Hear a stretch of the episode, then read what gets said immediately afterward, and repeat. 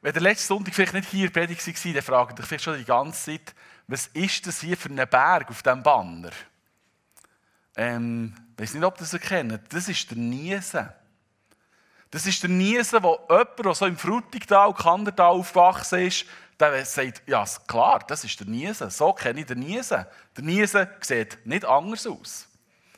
Die seht aber hier jetzt auf dem Bild hinter mir vielleicht so das bekannteste Bild, wie man die Leute der Niesen kennen. Eine wunderschöne, symmetrische Pyramide. Und dann habe ich noch versucht, den Niesen von der Sicht von Wattenwil aus einzufahren. Und von dort sieht er mehr so aus, wie der nächstens in die Thunersee würde kippen.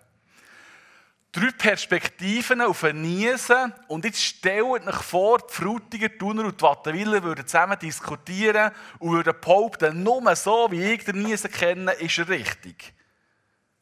So wie ich von meinem Wohnort aus sehe, genau so ist der Niesen.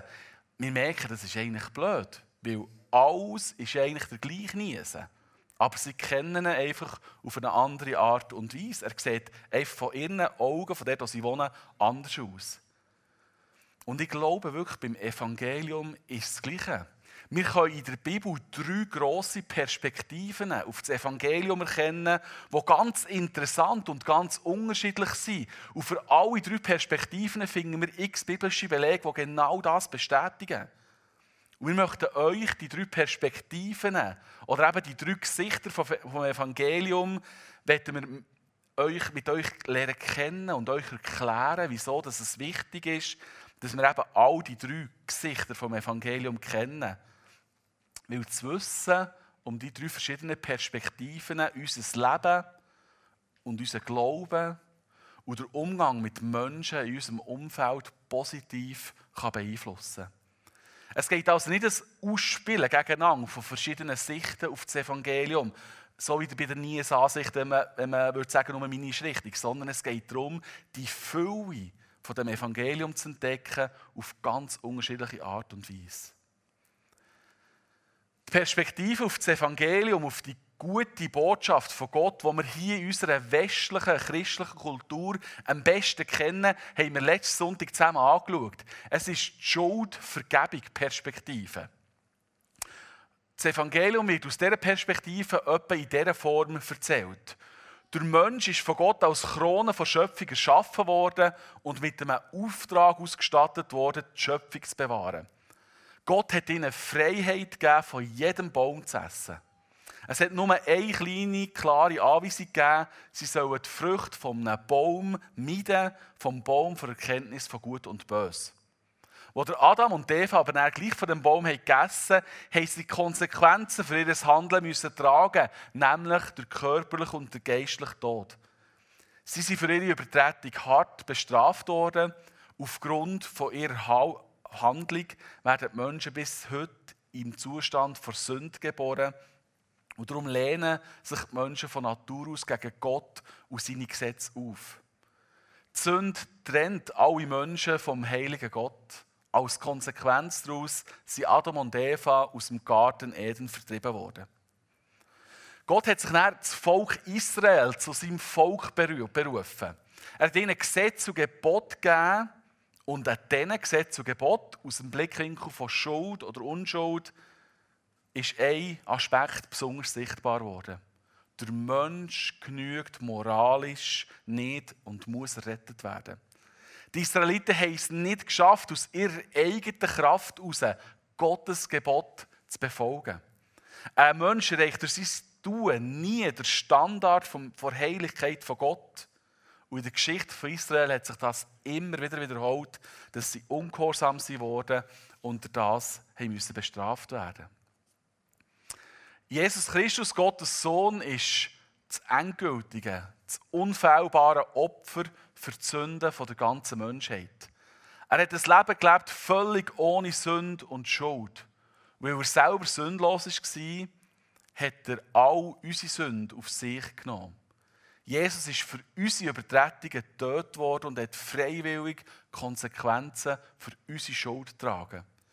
Durch den Tod von Jesus sind all unsere Ungerechtigkeiten vergeben. Jesus ist schließlich in den Himmel an die Seite von Gott zurückgegangen. Und durch den Heiligen Geist können wir Menschen erkennen, dass wir eine Lösung durch Jesus brauchen. Und wenn wir im Glauben die Vergebung der Sünden annehmen, werden wir zum Kind von Gott und gerettet. Die Perspektive von Schuld und Vergebung auf das Evangelium, die ist richtig und die ist wichtig. Es ist wahrscheinlich der Nies oder eben die Perspektive auf das Evangelium, die uns am besten bekannt ist. Es ist die Perspektive auf das Evangelium, die besonders in, Europa und Nordamerika am weitesten verbreitet ist. Und das hat auch seine Gründe, warum es genau die Perspektive bei uns so weit verbreitet ist. Theologie im deutschsprachigen Raum ist sehr prägt durch, durch die Reformation und durch Martin Luther. Ihn hat die innere Überzeugung gequält, dass Gottes Zorn gegen die Menschen zu seiner Zeit losgebrochen ist, weil sie und auch die Kirche Gottes Gebot einfach nicht eingehalten haben. Und so hat er sich in seinen Schriften besonders mit der Frage beschäftigt, wie Gott Sünder die Schuld kann vergeben und sich freisprechen kann. Er war getrieben von der Frage, wie finden wir einen gnädigen Gott, der uns rettet. Der Ablasshandel zu dieser Zeit vor Kirche, wo man für Geld seine Rettung hat kaufen konnte, war für ihn ganz schlimm und widergöttlich. Ein weiterer Grund, wieso wir hier in Europa sehr von der Schuld- und Vergebungsperspektive geprägt sind, sind all die schlimmen Kriege und das zusammenhängende Leid in der Geschichte der letzten 100 Jahre.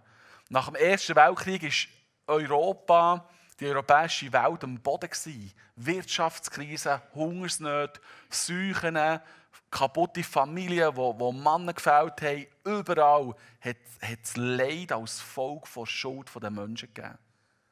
Und in dieser Zeit ist die Perspektive auf das Evangelium ganz wichtig gewesen. In all dem Elend innen ist für viele Menschen eine erlösende Botschaft gewesen, dass der stellvertretende Tod von Jesus am Kreuz sie für ihr Leben in Anspruch nehmen konnten. Menschen haben in Scharen ihre Schuld eingesehen vor Gott und haben mit grosser Freude und Dankbarkeit die angebotene Vergebung von Gott angenommen die Zeiten, die Sachen erklären ein bisschen, wieso wir hier in der westlichen Welt die Perspektive auf das Evangelium ganz fest haben von Schuld und Vergebung. Die Perspektive noch einmal, die ist ganz wichtig und die ist richtig.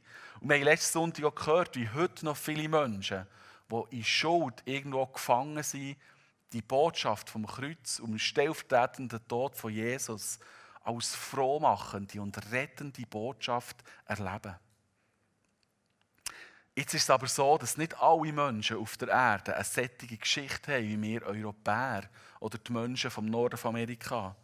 Von den rund 8 Milliarden Menschen auf der Welt haben zum Beispiel Bewohner vom Nahen Osten oder vom, vom asiatischen Raum eine total andere Geschichte. Und das ist mehr als die Hälfte der ganzen Weltbevölkerung. Wenn du einem Menschen aus dem kulturellen Kontext das Evangelium aus der Perspektive von Schuld und Vergebung erklärst, dann ist es so, dass sie dich unter Umständen nicht verstehen können. Und das vielleicht nicht nur, weil sie deine Sprache nicht verstehen, sondern weil sie das Verständnis so von Schuld und Vergebung einfach nicht kennen. Klar wissen sie, was gut und böse ist, aber es spielt in ihrem Lebensumfeld nicht so eine Rolle, ob sie sich schuldig oder nicht schuldig fühlen. Und darum finde ich es so genial, dass wir auch in der Bibel auch andere Perspektiven auf das Evangelium sehen können. Andere Perspektiven, wo Menschen aus anderen kulturellen Identitäten mit einem anderen Weltbild oder einer anderen Ethik trotzdem zeigen können, dass sich Gott nach einer Beziehung zu ihnen sehnt und er sie gerne in die Gemeinschaft, in seine Familie möchte zurückziehen Und so sind wir heute bei der zweiten Sicht auf Niesen. Bei der zweiten Sicht auf das Evangelium, beim zweiten Gesicht vom Evangelium, es ist Perspektive von Scham und Annahme. Ich denke, dass das eine Sicht ist, die vielleicht so auf den ersten Blick nicht so bekannt ist für euch. Und ich freue mich, wenn ihr euch auftut und wir heute Morgen die Perspektive zusammen entdecken können. Weil, und ich glaube, das ist jedem Missionswissenschaftler heute klar, die verschiedenen Perspektiven auf das Evangelium für sich immer mehr vermischen und ich bin überzeugt, dass wir auch heute hier in der Schweiz schon viel mehr Scham- und Annahmekultur haben, als wir das vielleicht gedacht hätten bis. Bei Scham- und Annahmekulturen geht es auf der einen Seite um Ehr, Würde und Ansehen und auf der anderen Seite um Scham, Schand und Bloßstellung. Während die Schuldvergebungsmuster von Einzelpersonen her denkt, befinden wir uns beim Scham-Annahmemuster in einem kollektiven Kontext. Es geht um Gruppen- und Gemeinschaftsdynamiken. Es geht um einen guten Ruf, die Ehre vom Familiennamen, um die Integration in die Gemeinschaft und um die Wahrung vom Gesicht und um das soziale Ansehen. Wegen, wegen, wer gegen die Erwartungen von seiner Gruppe, das kann Familie sein oder im Job, die Firma oder das Volk, die Zippe, wer gegen das handelt, bringt mit dem Scham und Schand auf sich und die betreffende Gruppe. Und für das Problem zu lösen, versucht der, versucht der Mensch seine Ehre von der Gruppe wiederherzustellen. Als 2013 ein schreckliches Bombenattentat die Stadt Boston in den USA hat erschüttert, haben die Medien den Onkel von dem gefunden, der das hat verantwortet. Und der tschetschenische Mann hat im Fernsehen öffentlich seinen Neffen angeprangert mit dem Wort Du hast Schande über unsere ganze Familie gebracht, über die Familie Zarnaev. Und du hast Schande über das ganze tschetschenische Volk gebracht. Jetzt wird die Schande auf unser ganzes Volk gelegt werden. Während die Amerikaner vor Trauer über den tragischen Vorfall erfüllt waren, hat der tschetschenische Onkel über die Schande, die der Mann, Jungmann über sein Volk hat gebracht, geklagt. In der Scham-Annahme-Gesellschaft herrscht eine starke Gruppenorientierung. Er ist die gesellschaftliche Würde einer Person, der Wert, wo man vor den Augen der Gemeinschaft sitzt.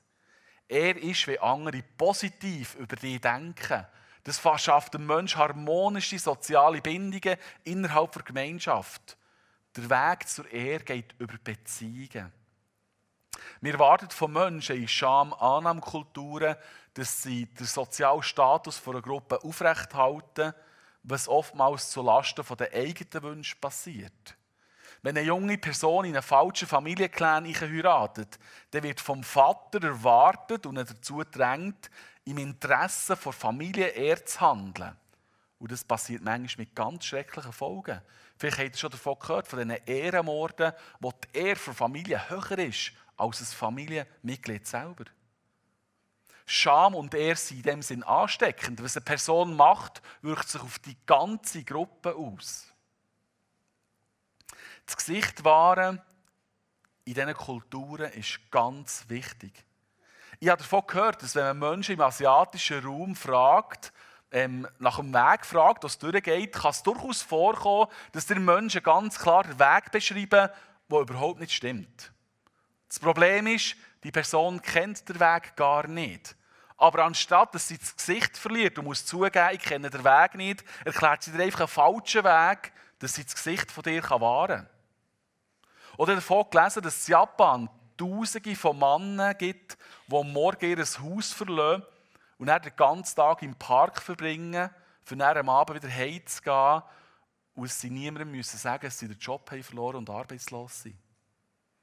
Die Scham über die Arbeitslosigkeit ist so groß, dass man eine Fassade aufbaut, dass man sein Gesicht und seine Würde nicht verliert. Und darum habe ich vorhin gesagt, dass sie vielleicht nicht so viel damit anfangen können, wenn wir ihnen das Evangelium mit Schuld und Vergebung erklären wollen. Für sie ist es nicht so schlimm, wenn sie lügen, wenn sie dabei ihr Gesicht und ihre Ehre behalten können. Wenn wir das Evangelium, also die Heilsgeschichte aus der Perspektive von Schuld und Vergebung beschreiben, ähm, dann könnte das ungefähr so tönen. Gott existiert voller Pracht und Herrlichkeit in Ewigkeit. Er ist der ehrwürdige König, ein Vater, der seine ganze Familie versorgt. Er ist rein, treu und herrlich. Sein Wesen ist er und die kommt nur von ihm allein wie er die Welt hat erschaffen und überall in der Welt Leben hat entstehen, zeigt seine Herrlichkeit. Gott hat Adam und Eva aus der Erde erweckt und hat sie mit Ehr und Herrlichkeit gekrönt.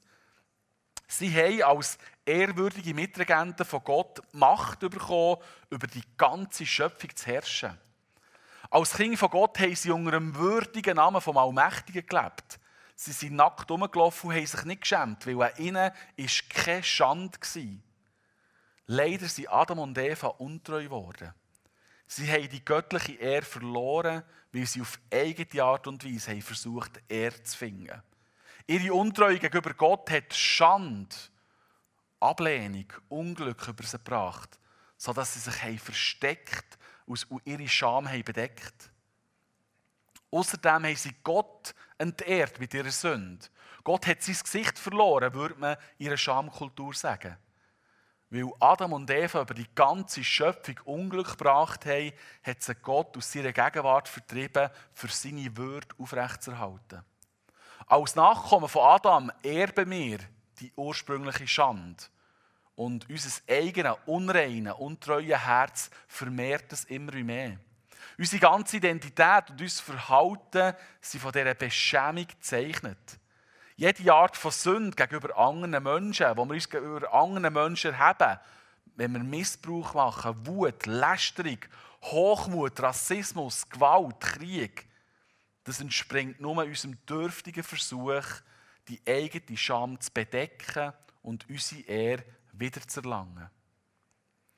Verzweifelt versuchen wir einen Status zu erreichen, indem wir andere beschämen und stolz die Überlegenheit vielleicht von der eigenen Gruppe auf andere, auf andere herabschauen und entsprechend mit ihnen umgehen. Unsere Scham ist der Auslöser für unser unwürdiges Verhalten und entehrt Gott. Gott hat beschlossen, einen Bund mit Israel zu machen und dass das Volk von Gott durch Treue und Gehorsam gegenüber der Tora wieder Gott soll ehren. Anhand der Anordnungen aus der Tora, am Wort von Gott, hätten die Israeliten von Schande befreit werden und in die Gemeinschaft mit Gott zurückgeführt werden. Aber sie sind untreu geblieben und haben den Namen von Gott immer mehr in den Dreck gezogen. Obwohl Jesus seit jeher genauso herrlich war wie Gott und als Sohn von Gott im Himmel verehrt ist worden, hat er sich selber erniedrigt und ist Mensch geworden, um uns Menschen von unserer Schande zu befreien. Er ist der König vor Er, wo die Propheten schon lange vorausgesagt haben. Allerdings ist der Selbstschlossdienst von Jesus eine Betreuung für die menschliche Ehre der religiösen Führer im damaligen Israel. Er hat ihre Schande und ihre Niederträchtigkeit offenbart. Und darum haben sie ihn öffentlich auf grausame Art und Weise an Pranger gestellt. Sie haben versucht, Jesus aus dem Weg zu räumen, für sie die Ehre von ihrer Gruppe wieder herzustellen können. Er ist vor ihren Augen verhaftet worden, man hat ihm seine Kleider geraubt, Jesus ist verspottet, ausgepeitscht, angespäut und schließlich nackt ans Kreuz genagelt worden. Er hat im Gehorsam die Schande ertragen und damit er Scham Macht genommen. Jesus hat am Kreuz die ganze Schande von der gefallenen Schöpfung auf sich genommen. Der Ungehorsam von Adam, der Schande über seinen Schöpfer hat gebracht, ist durch den Gehorsam von Jesus aufgehoben worden. Gottes Ehre und damit unsere Ehre als seine Kinder ist wiederhergestellt worden. Und alle, die sich an Jesus halten, bekommen einen neuen Status. Die Schande wird bedeckt und ihre Ehre wird wiederhergestellt. Menschen können aufhören, sich durch Manipulation, Intrigen, sich Vorteile zu verschaffen und ihr Gesicht zu behalten. Stattdessen können sie ihre Hoffnung ganz auf Jesus setzen, der ihnen eine neue, würdige Stellung verleiht.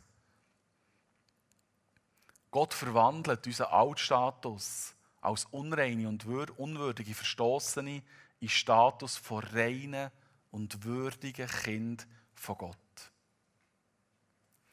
Ich habe vorher so die Heilsgeschichte erzählt aus, dem, aus der Perspektive von Schuld und Vergebung und jetzt aus der Perspektive von Scham und Annahme. Und vielleicht denkst du, ja, das klingt ja eigentlich recht ähnlich. Es sind vielleicht andere Wörter oder andere Begriffe, die man da braucht, aber es klingt ja eigentlich nicht gross verschieden. Und ich glaube, das ist ja genau das. Es ist der Gleichniesen.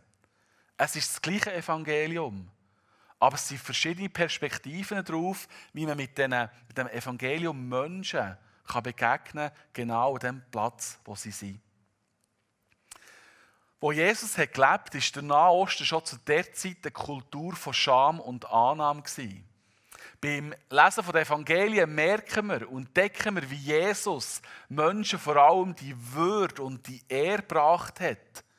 Oft gibt es solche Menschen, die in Schande gelebt haben, ohne dass sie etwas hätten dafür können oder etwas hätten können ändern Blinde, Taube, Lahme, Aussätzige, von Dämonen besessene oder auch Heiden sind allesamt als unrein abgestempelt worden und aus der Gesellschaft ausgeschlossen worden. Jesus hat genau die Menschen auf physischer und sozialer Ebene wiederhergestellt. Er hat ihre Ehre wiederhergestellt und hat sie durch die Heilung von ihrem Leiden zurück in die Gesellschaft geholt. Das ist ein wesentlicher Aspekt vom Evangelium und erklärt auch, wieso Jesus so viele Menschen hat geheilt. Er hat gesehen, dass sie mit ihrem Leiden total in Isolation gelebt haben und keine Chance auf eine Zukunft hatten. Und durch seine Annahme, Anteilnahme und Heilung, indem es ihnen Ehre und Würde wieder hergestellt haben sie einen Weg zurück ins Leben gefunden. Aber Jesus hat auch all die Menschen gesehen, die durch ihr, Verhalten Schande auf sich und ihr Volk gebracht haben und durch das von der Gesellschaft sind ausgeschlossen worden. Ganz eindrücklich sehen wir das bei der Frau am Brunnen, die schon mehrere Männer hatte und von der Gesellschaft ist ausgeschlossen worden. Oder mit Zachäus, dem fiesen Geldeintreiber. Jesus war dafür bekannt, dass er mit Zöllner, Prostituierten und anderen Sündern an gleichen Tisch gehockt und gegessen hat. Er hat gewusst, dass er diese Menschen erreichen kann, indem er sich mit ihnen abgibt, Gemeinschaft mit ihnen pflegt und ihnen durch das Wort, Annahme und er hat zurückgegeben. Er, wo Jesus den Menschen hat entgegengebracht hat, ihnen die Möglichkeit gegeben, dass sie ihre Masken, ihre Scham, ihr Verstecken können aufgeben und sich für Jesus haben auftun Und es war auch so, dass die Menschen von ihren falschen Wegen sie umgekehrt und auch ihre Sünden in Ordnung gebracht haben. Aber das war wieder der zweite Schritt in diesem Prozess. Jesus hat gesehen, dass er ihnen nicht als erstes begegnen mit «Du bist sündig, jetzt kehr um», sondern dass er ihnen hat Wertschätzung, Annahme entgegengebracht. Und aufgrund von dem haben Menschen auch von ihren Wegen können umkehren Die Tischgemeinschaft ist im orientalischen, in der orientalischen Kultur der praktische Ausdruck von Annahme. Gnade drückt sich dort eben eher weniger in Vergebung von Einzeltaten aus, sondern in dem, dass man sie sozial wieder integriert in die Gesellschaft. Und die wahrscheinlich bekannteste Geschichte, die die Perspektive auf das Evangelium von Scham und Annahme widerspiegelt, ist die Geschichte vom verlorenen Sohn. Der Sohn kommt zu seinem Vater und sagt ihm, dass er sein Erbteil will. Wir wissen jetzt, dass die Geschichte im Kontext von Scham und Annahme passiert. Die Forderung vom Sohn an seinen Vater, dass er sein Erbot, hat in diesem Kontext etwa so viel geheissen wie Vater, ich wünsche dir eigentlich den Tod. Er hat mit dem, der Forderung, hat er seinen Vater total entehrt. Dass der von der Gesellschaft sein Gesicht hat verloren. Und auch der Sohn ist durch die Forderung in Schande geraten und ist von daheim weggegangen. Er ist mit Scham beleidigt worden. Als der Sohn ist unterwegs war, hat er gemerkt, wie sehr er die Ehre und die Würde vermisst, die er bei seinem Vater hatte. Er hat gewusst, dass er Schande auf sich geladen hat und dass er nie mehr die Ehre und die Würde als Sohn verdient hätte. Und so sagt er, beim, als er zurückkommt zu seinem Vater auch, dass er ihn doch einfach noch als sich Knecht annimmt. Nicht als Sohn, als sich Knecht. Und das widerspiegelt dort sehr, sehr klar so die Verhältnisse. In der Schuld- und Vergebungskultur denken Menschen, ich habe Fehler gemacht. Das muss wieder gut kommen. In der Scham- und Annahmekultur denken die Menschen, ich bin ein Fehler. Ich bin ein Fehler. Und dann verstecken sie sich. Und dann passiert genau das Unglaubliche für eine Scham- und Annahmekultur. Ich glaube, viele Väter hätten durch die ungeheuerliche Tat von ihrem Sohn, wo sie bloßgestellt wurden, hätten sie den Zugang zum Areal verwehrt und hätten vielleicht zur Wiederherstellung der Familie noch etwas viel Schlimmeres mit ihm gemacht. Aber wir lesen von dem Vater in dem Gleichnis, voller Mitleid lief er ihm entgegen, fiel ihm um den Hals und küsste ihn. Er befahl den Knechten, beeilt euch, holt das schönste Gewand im Haus und legt es meinem Sohn um, steckt ihm einen Ring an den Finger und bringt Schuhe für ihn, schlachtet das Mastkalb, wir wollen essen und feiern, denn mein Sohn war tot, jetzt lebt er wieder, er war verloren, jetzt ist er wiedergefunden. Das ist, wie Gott Menschen begegnet, wo in Schand und Scham leben. Anstatt Ausschluss und Isolation nimmt er sie wieder in die Gemeinschaft und feiert das Fest mit ihnen. Durch das, dass er ihm einen Mantel anlegt und einen Ring ansteckt, zeigt der Vater öffentlich, dass er seinen Sohn wiederherstellt. Dass er ihm die Ehre und die Würde wieder gibt, die der Sohn hat aufgegeben Wie groß ist der Vater, wie groß ist unser Vater im Himmel?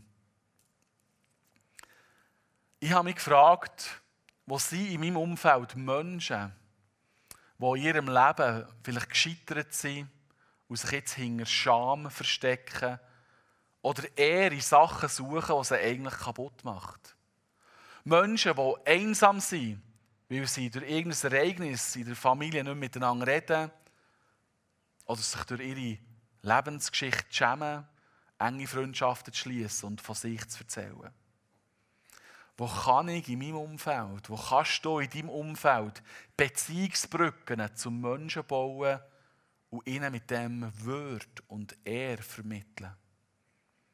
Zu Menschen, die vielleicht nicht in erster Linie darunter leiden, dass sie sich schuldig fühlen, sondern daran, dass sie ihr Gesicht, ihre Ehr, ihre Zugehörigkeit zu einer Gruppe haben verloren. Und ich glaube, gerade in der heutigen Welt, in unserer heutigen digitalen Welt, wo sehr vieles auf Status, auf Darstellen, auf Fassade aufgebaut ist, viele Menschen irgendwo in Schande und Scham leben, weil sie genau all das nicht haben und sich irgendwo verstecken, weil sie nie richtig dazugehören. Ich bin überzeugt, dass es die Menschen überall gibt nicht nur die Menschen am Rand der Gesellschaft, die wir in der, wo wir in der Stadt öffentlich sehen, weil sie durch ihre Sucht in Schande leben und ausgeschlossen sind.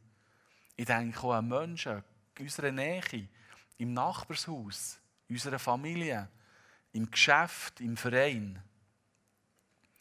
Ich glaube, es hat heute viele Menschen um uns herum, die mehr zur Scham- und Annahmekultur gehören als zur Schuld- und Vergebungskultur. Menschen, die einsam sind und vielleicht eine perfekte Maske aufgebaut haben, wie alles in Ordnung wäre. Menschen, die vielleicht auch ganz gut leben, moralisch gut leben oder das nicht einsehen, wieso sie Vergebung den Sünden benötigen. Aber irgendwo in ihrer Scham leben, weil Sachen in ihrem Leben ihnen die Ehre und die Würde genommen haben und sie sich jetzt irgendwo hinter einer Fassade von Selbstgerechtigkeit verstecken.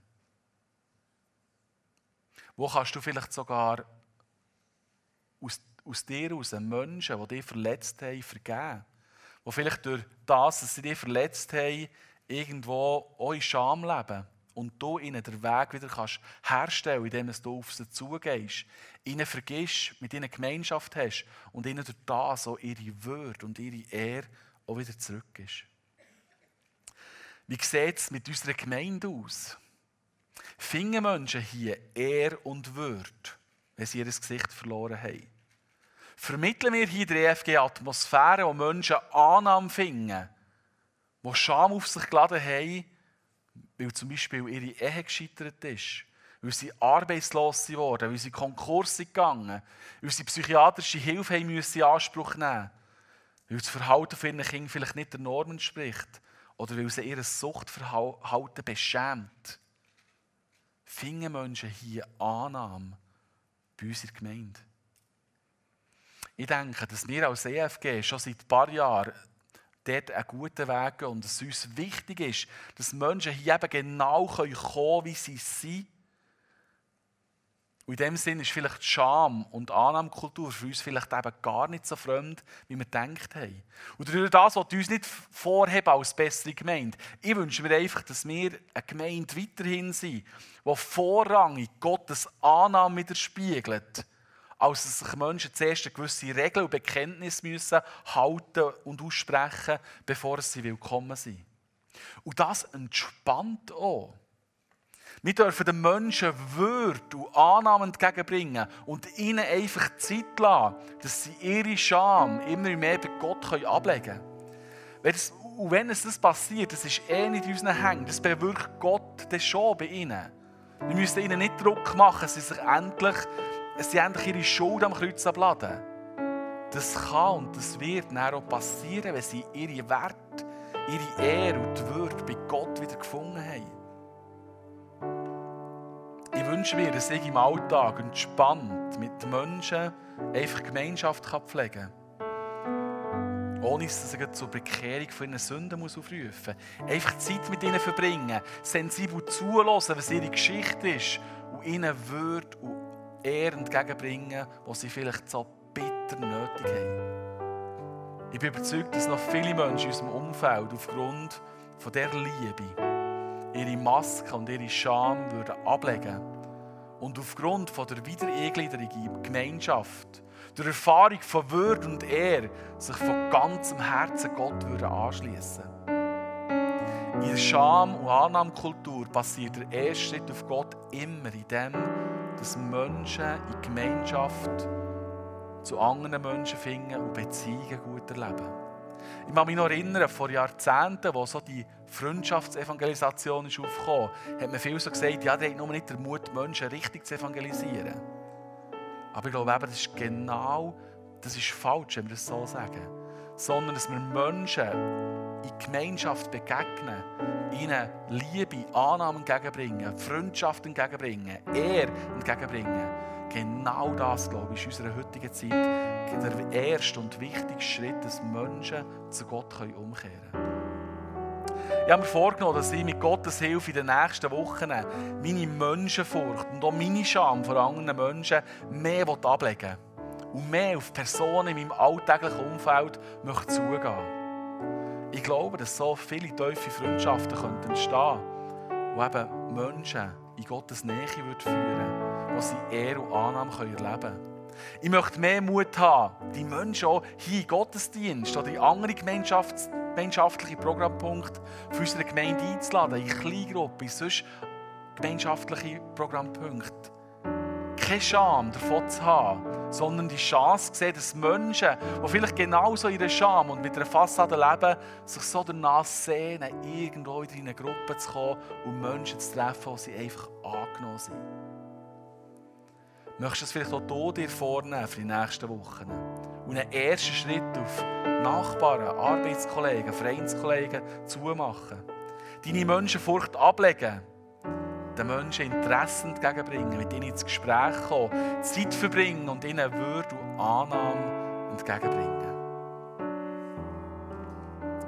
Der Tom spielt noch ein bisschen und ihr könnt während der Zeit vor Musik auch ein bisschen Gedanken kommen, ins Gespräch mit Gott was ihr vielleicht auch in der nächsten Zeit möchtet umsetzen. Amen.